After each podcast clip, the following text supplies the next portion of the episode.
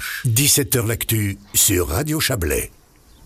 La Russie a entamé des opérations militaires en Ukraine aujourd'hui, ce matin très tôt. Vladimir Poutine l'a annoncé. Opération militaire, tout le monde, euh, en tout cas dans le camp de l'Occident, a traduit ça par euh, le sinistre mot de guerre. On va en discuter avec vous, Laurent Verly. Bonsoir. Bonsoir. Nous avons le redoutable privilège de parler de la guerre euh, devant un coucher de soleil à Montreux. Merci de, de nous recevoir ici pour pour évoquer cela. Je l'ai dit dans les titres, vous êtes conseiller national, ça on le sait. Vous êtes aussi dans cette fameuse commission de la politique extérieure, hein, euh, commission des affaires étrangères, en somme, du Conseil national. Et vous me disiez juste avant que cette émission commence, euh, l'Ukraine, on n'en a pas parlé depuis avant-hier. Ça fait des mois que le dossier revient sur votre bureau.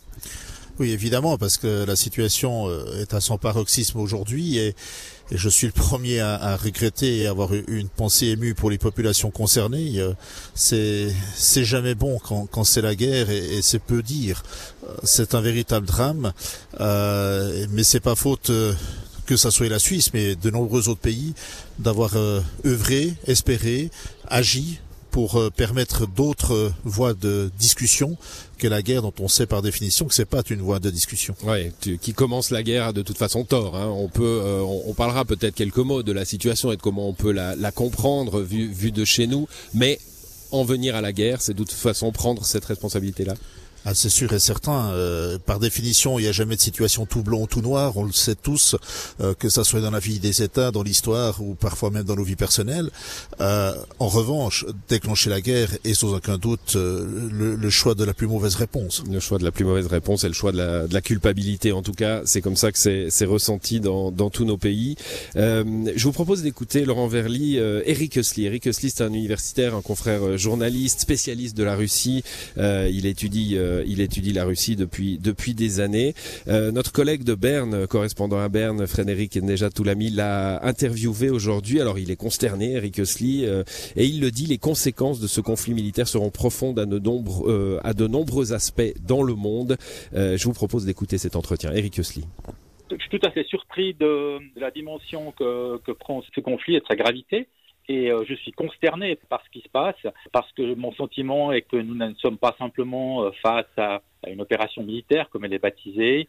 Euh, nous sommes face à un événement qui aujourd'hui va avoir des conséquences extrêmement sérieuses, extrêmement profondes sur toute une série de problèmes, à commencer bien sûr par l'Ukraine et, par euh, son, statut et, l'avenir de ses habitants, le destin de ses habitants. Ensuite, ça aura des conséquences aussi à l'intérieur de la Russie. Je, vois mal euh, la société russe euh, digérer aussi facilement que ça une opération de cette nature contre un, un pays, une nation qui, qui est très proche d'eux. Hein. Et il y a beaucoup de Russes qui effectivement considèrent que l'Ukraine a été manipulée par les Occidentaux, qui ont une forte hostilité envers le pouvoir de Kiev.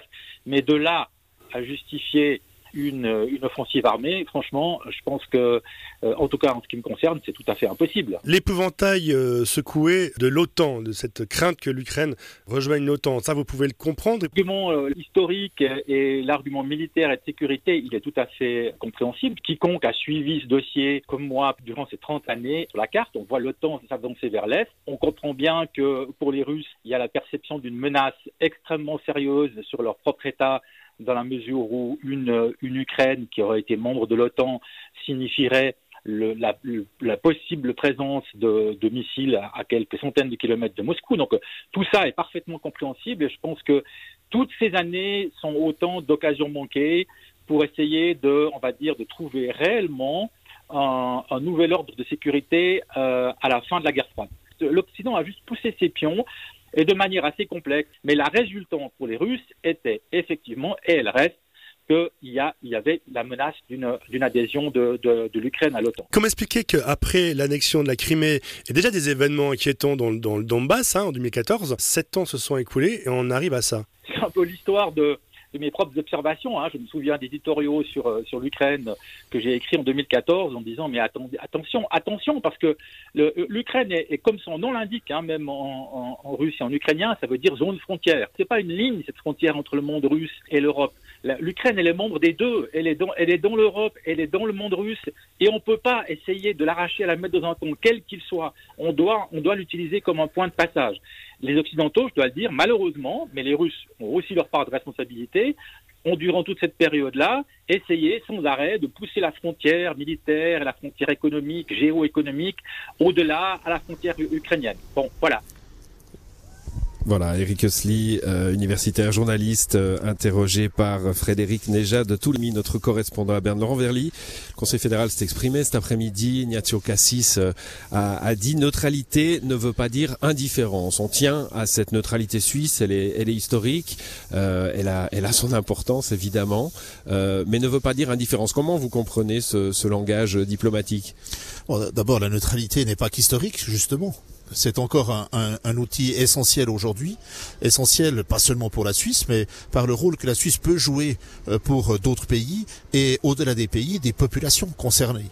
Euh, cette notion de neutralité, elle est très importante si on veut permettre au CICR de pouvoir toujours visiter les prisonniers euh, dans les deux camps ou les plus les, les multicamps.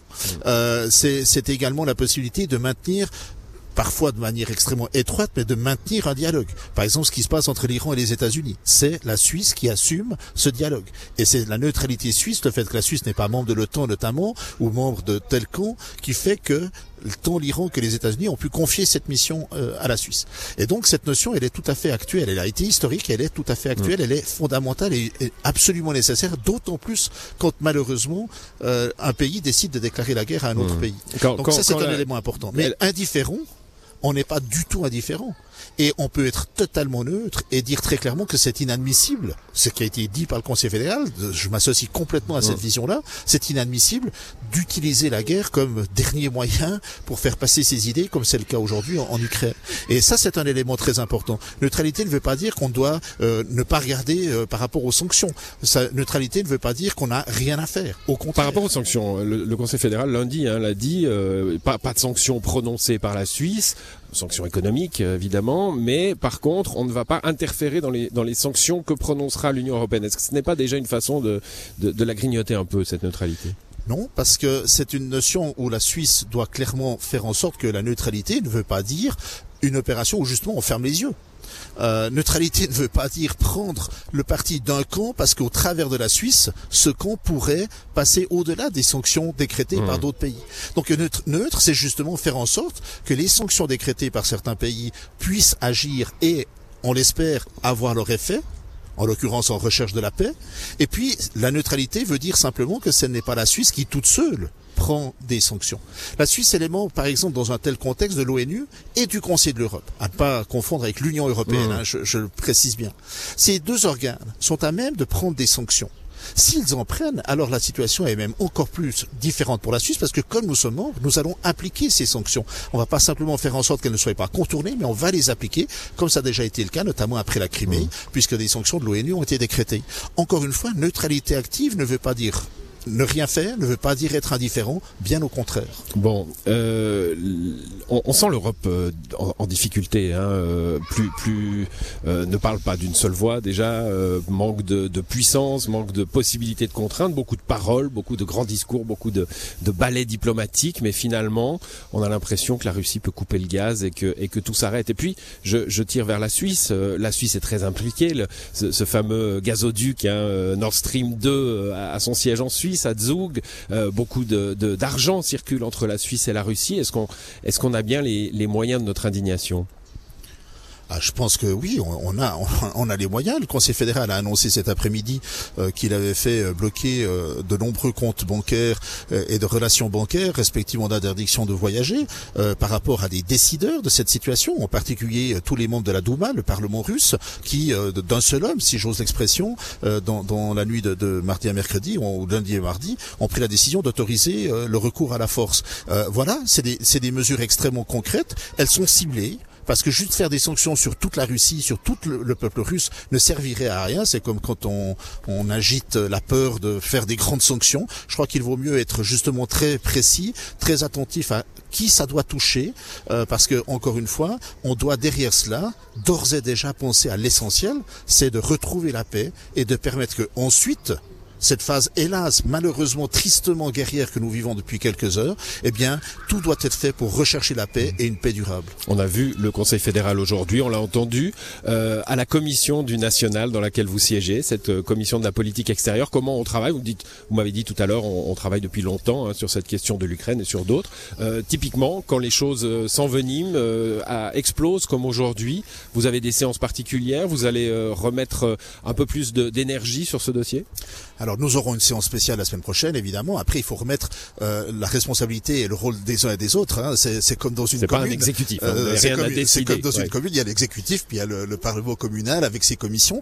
Euh, on est dans des calendriers différents, des temps horaires différents. Alors quel est votre rôle pas, Ça n'est pas pour rien qu'on ne doit pas faire. On doit justement euh, parfaitement accompagner les réflexions qui peuvent être faites au niveau du Conseil fédéral dans un rôle de, de, de partenaire, hein, de, de, discussion, puisque la Commission est représentative des partis politiques et de leurs forces au sein du Parlement. Euh, le Conseil fédéral a aussi euh, différents partis représentés, donc c'est un élément qui est absolument essentiel pour permettre d'avancer sur des réflexions et puis ensuite de pouvoir accompagner le processus qui suit. Le Conseil fédéral a par là la possibilité d'avoir euh, un dialogue étroit avec les partis politiques et, et, les responsables des questions internationales qui sont dans cette commission et je pense que c'est un outil absolument essentiel. Euh, le Conseil fédéral l'a utilisé, l'utilise, mmh. la commission joue son rôle aussi, euh, mais évidemment que dans la notion purement opérationnelle, c'est le Conseil fédéral qui gouverne, ça n'est pas la commission du Parlement qui gouverne et c'est bien normal et c'est ainsi que les institutions euh, sont, sont, euh, sont à travailler et travaillent mmh. ensemble main dans la main pour justement faire avancer euh, ce qui doit l'être. Une dernière question, peut-être on va pas faire de sensationnalisme ici, euh, Laurent Verly, mais euh, un, peu plus personnel. Ça fait des semaines qu'on nous parle de guerre mondiale, de conflits qu'on qu n'a plus vu depuis 1945, de choses extrêmement graves. De, de, quoi doit-on Est-ce qu'on doit avoir peur de quelque chose? Est-ce qu'on doit avoir peur que les choses s'enveniment? Selon vous, hein, évidemment, vous n'avez pas l'oreille et, la parole avec tous les chefs d'État du monde. Mais enfin, est-ce qu'on a, est-ce qu'on doit avoir peur de quelque chose? Les coûts de l'énergie augmentent, par exemple? Très clairement, je crois qu'il faut, dans toute la mesure du possible, essayer d'éviter d'avoir peur, parce qu'on on, on travaille mal et on décide mal quand on a peur. Euh, après, il faut aussi rappeler qu'on a quand même vécu euh, il n'y a pas si longtemps que cela, une petite vingtaine d'années, des conflits extrêmement meurtriers dans les Balkans, dans l'ex-Yougoslavie. Donc c'est c'est malheureusement des choses qui, qui reviennent à, à, la frontière du cœur de l'Europe. Et, et, ces éléments-là, on doit tout faire en sorte pour pour s'en préserver. Malheureusement aujourd'hui, on voit que euh, ça n'a pas été possible dans, dans cette situation.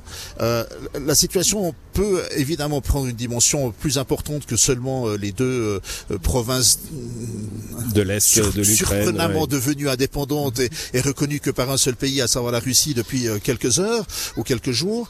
Euh, très certainement qu'au vu des discours du président Poutine, une partie non négligeable de, de l'Ukraine risque de, de, se retrouver euh, à tout le moins démilitarisée ou militarisée par l'armée russe. Euh, donc c'est un élément.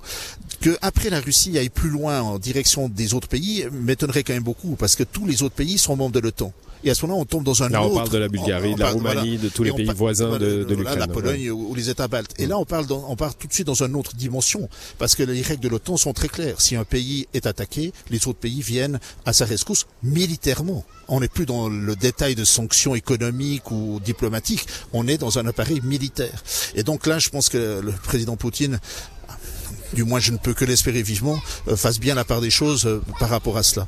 En revanche, oui, des éléments sur euh, l'énergie en particulier vont, il va y avoir des conséquences. On ne peut pas imaginer que 40% de l'énergie de l'Allemagne qui dépendait du gaz russe, alors qu'il n'y a plus de gaz russe maintenant depuis quelques heures, par définition, ils vont pas en quelques heures trouver mmh. 40% d'énergie. Donc il y aura des pressions sur les marchés. Donc, donc ouais. les, les, pressions sur les marchés, la pression sur les coûts. Puis vous savez, les, les milieux boursiers détestent une chose, c'est l'incertitude. Ouais, D'ailleurs, toutes les bourses sont très bas les bourses européennes. Une, une guerre euh, est une incertitude. Il n'y a qu'à voir les résultats depuis euh, quelques heures de, de, de la bourse, qui l'année passée a cartonné et qui depuis le début de cette année était déjà dans une situation bien plus rouge et aujourd'hui euh, beaucoup plus rouge. Donc oui, des conséquences, il y en aura. Il ne faut pas se leurrer. Le monde est tellement interconnecté. Merci infiniment Laurent Verly d'être venu nous, nous, expliquer cela. On vous souhaite euh, bah, des travaux sereins hein, dans cette commission de, de politique étrangère du Conseil national. Et surtout la paix en Ukraine. Bonne soirée à vous. Bonne soirée.